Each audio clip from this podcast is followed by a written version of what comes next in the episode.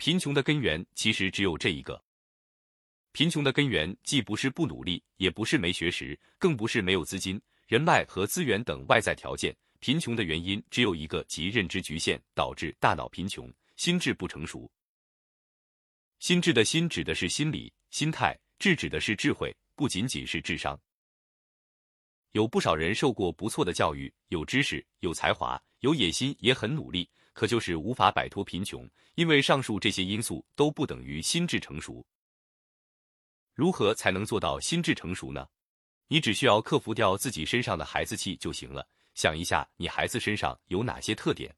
比如蛮干、不专注、没耐心、占有欲强、依赖心重、逃避责任、心理脆弱、缺乏安全感、害怕独处、情绪不稳定、喜欢抱怨、嫉妒心强、胆小、自私、受害者心理、不会换位思考、不能延迟满足感、要求及时回报、分离焦虑、渴望关注、只听表扬不听批评、不愿付出、找借口、拖拉、没有长期视野、容易放弃。所有这些行为都显示出只输入不输出、只索取不创造的心理。所有上述孩子气的行为特征，在成年人身上也或多或少的存在，甚至可能伴随一生。所以说，成熟真的和年龄无关，只和心智有关。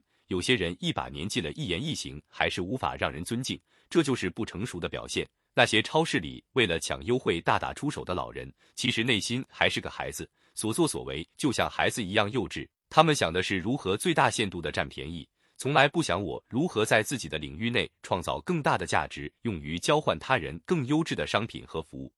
所以，所有的啃老一族都是巨婴，因为他的心智还停留在孩童时代，因为他们拒绝创造，只想索取。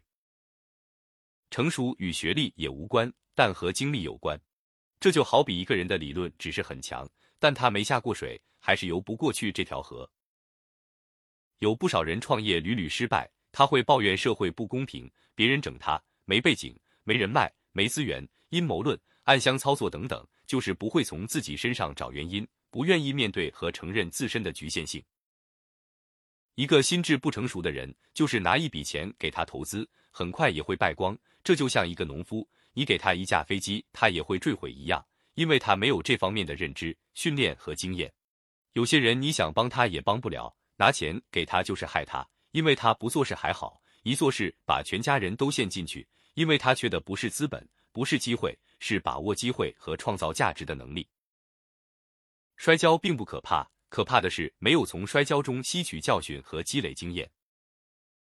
巴菲特曾经说过：“我不会想着改变任何人，除非他自己改变。”李嘉诚也说过：“该一个人走的路，他半步也省不了。”改变自己是神，改变别人是神经病。